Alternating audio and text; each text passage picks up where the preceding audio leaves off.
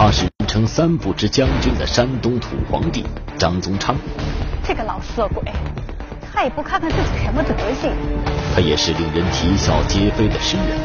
大炮开西轰他娘，威加海内西回家乡。然而，这么一个有文采的山东王，却在自己的地盘上被人枪杀了。谁知道那个刺客劲儿太大，一下就脱身了。我看好时机，拔出怀疑的手枪，冲着那老贼中枪。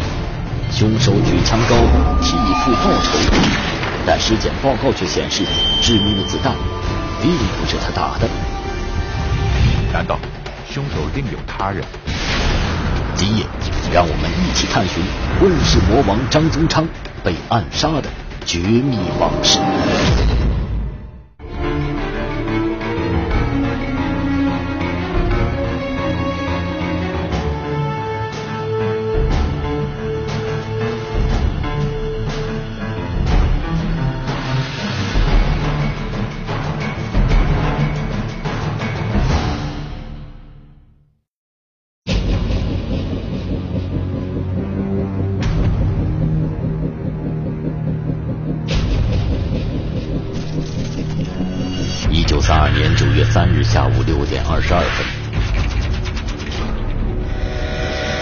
山东济南火车站人声鼎沸，开往北平的二零二次快车正准备发车。这时，在候车厅里，一个身高马大的男子正与送行的记者们谈笑风生。突然，人群里冲出来一名年轻男子，举起手枪，高喊着。我是郑继承，我要替父报仇。混乱中，一颗子弹呼啸而过，身材高大的男子被击中，当场毙命。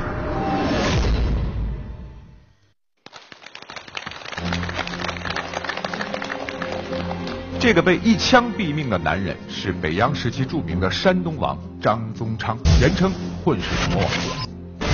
虽然张宗昌的名声不大好。可他却是当时典型的草根逆袭代表。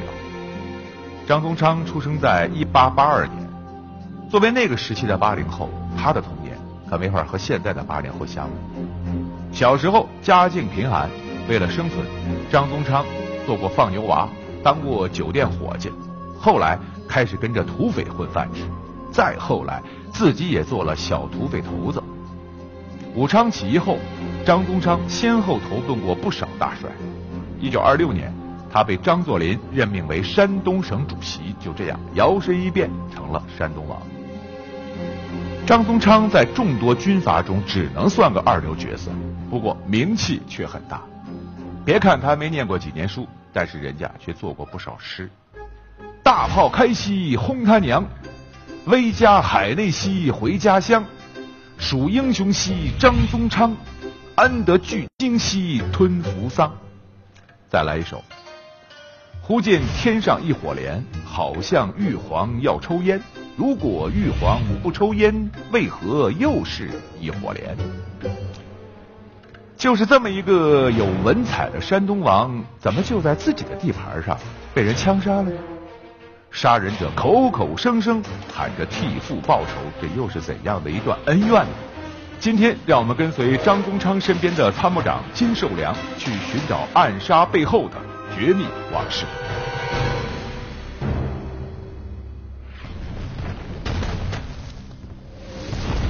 此刻，郑继承的父亲名叫郑金生，在冯玉祥的部队中任国民军第八方面军副总指挥。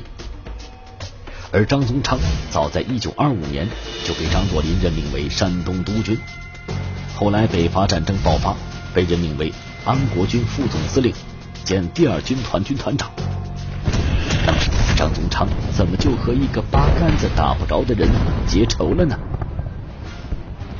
当时我们正在徐州，跟冯玉祥的部队打得火热。后来第八军的总指挥郑金生就被我们俘虏，谁知。他们，他们竟然杀了郑军长。当时有个规矩，两军交战不杀俘虏，每个部队都要遵守。那么张宗昌为何不顾众人劝阻，坏了规矩，杀了郑金生呢？那个郑金生可是我们奉军的老对手，之前这个混蛋就杀了我们不少兄弟，现在既然落到我们手上，那兄弟们怎么说呢？还不得扒了他的皮呀！不过大帅一开始倒是没怎么难为他，还想着让他跟我们一起干，保证他吃香的喝辣的。可是这个老小子竟然不识抬举。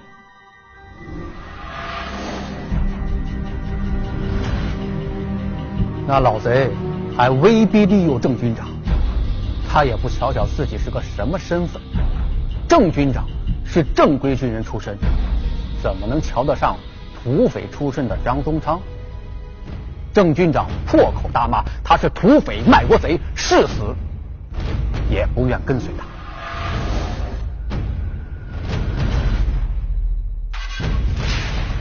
张宗昌哪受得了这一气？他在山东从来都是说一不二的，从来没有人敢这样跟他说话。气急败坏的张宗昌一怒之下杀了郑金生。为了防止报复，他还到处搜捕郑金生的家人，斩草除根。继承原本是郑军长的侄儿，后来呢过继给军长做了儿子。郑军长遇害以后，继承被逼无奈逃亡到了日本。正所谓杀父之仇不共戴。这么多年，继承心里一直在等待。杀死张老贼的机会。功夫不负有心人，终于张继成逮到了机会。一九二八年五月，张宗昌被北伐军打得节节溃败，一路败退。同年六月，张宗昌靠山张作霖在东北被日本人炸死。走投无路的张宗昌最终逃亡日本。在日本期间啊，那些日本人不断的登门找我们大帅，有当官的，也有当兵的，说什么要出钱出枪帮我们大帅东山再起。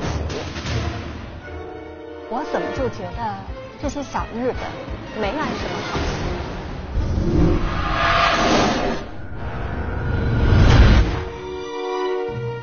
他们的意思很明确，说好听的。是跟我们搞合作，说白了呢，就是利益。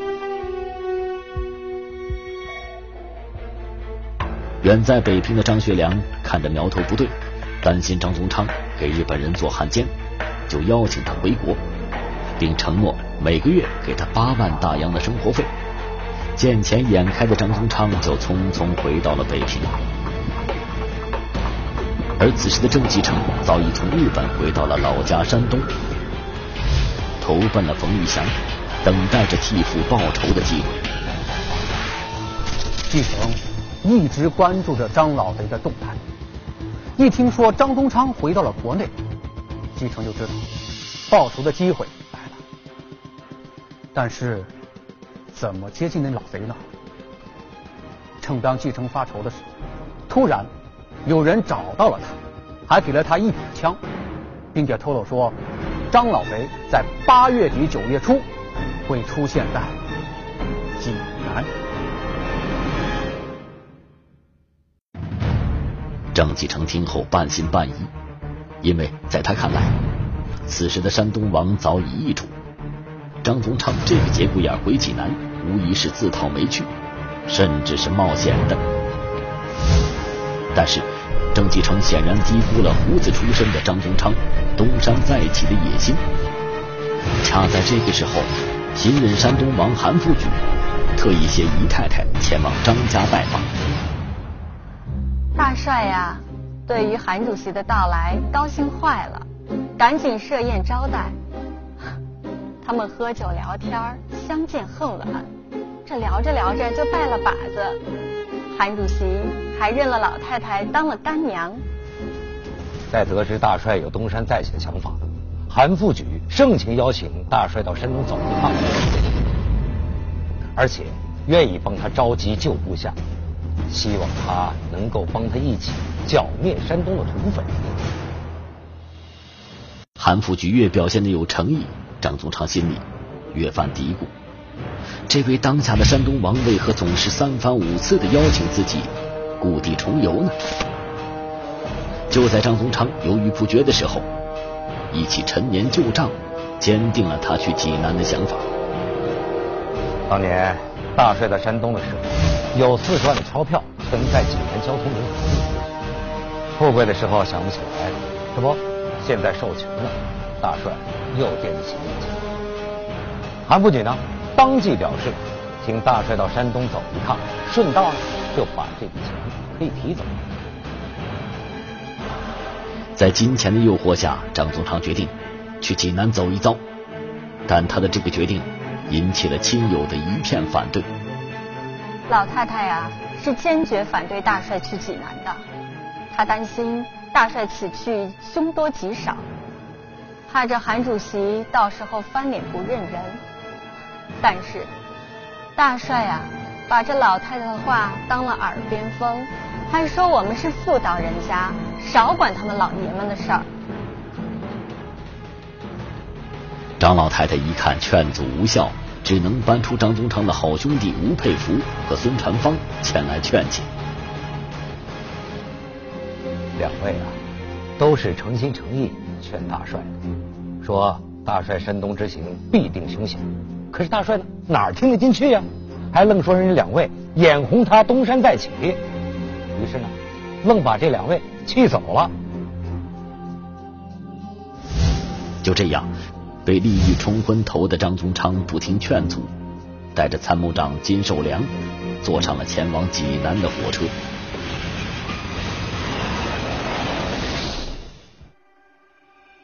张宗昌这一去济南，短短几天的行程，钱没拿到，队伍也没拉起来。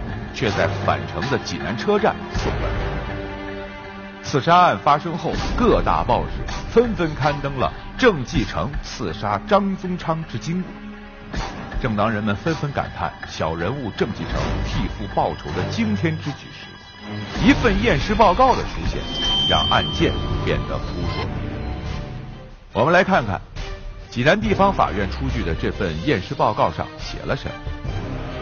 死者张宗昌，左脊背中一枪，子弹从左前胸穿出；左眼下中一枪，子弹从后脑穿出；左额角中一枪，子弹从右颈下穿出；而头部致命一枪是步枪子弹。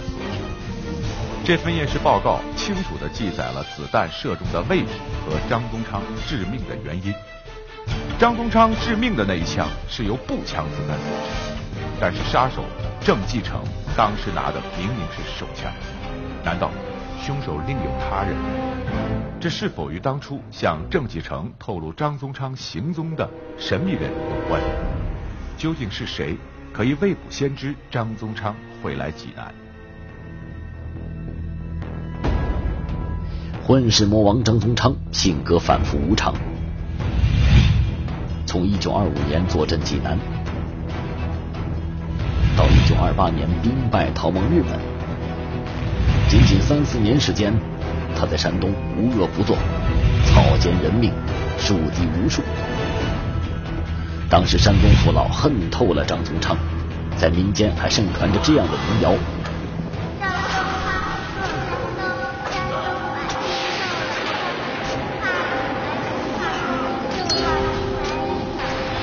张宗昌坐山东，山东百姓受了坑，不怕雨来不怕风，就怕兵来一扫清。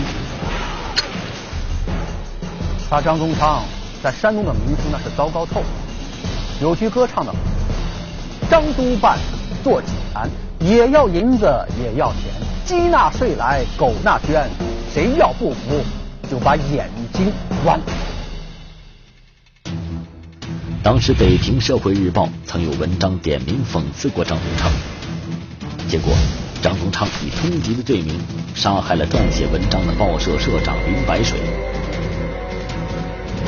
青岛公民报的编辑胡信之在报刊上刊登了一幅漫画，上面有一只老鼠准备爬到油灯上，用来讽刺张宗昌残暴。谁知这一举动竟给自己惹来杀身之祸。那张宗昌派兵冲进了报社，将胡信之带进枪决了，连报社的财物都给抢走，报馆也给封了。这张宗昌啊，就是个混子，他这么干，名声能好？这大老粗就是大老粗。土匪出身的张宗昌，不仅对仗义直言的新闻记者下手残忍，连手无寸铁的山东百姓他都不放过。当时张宗昌人称三不知将军，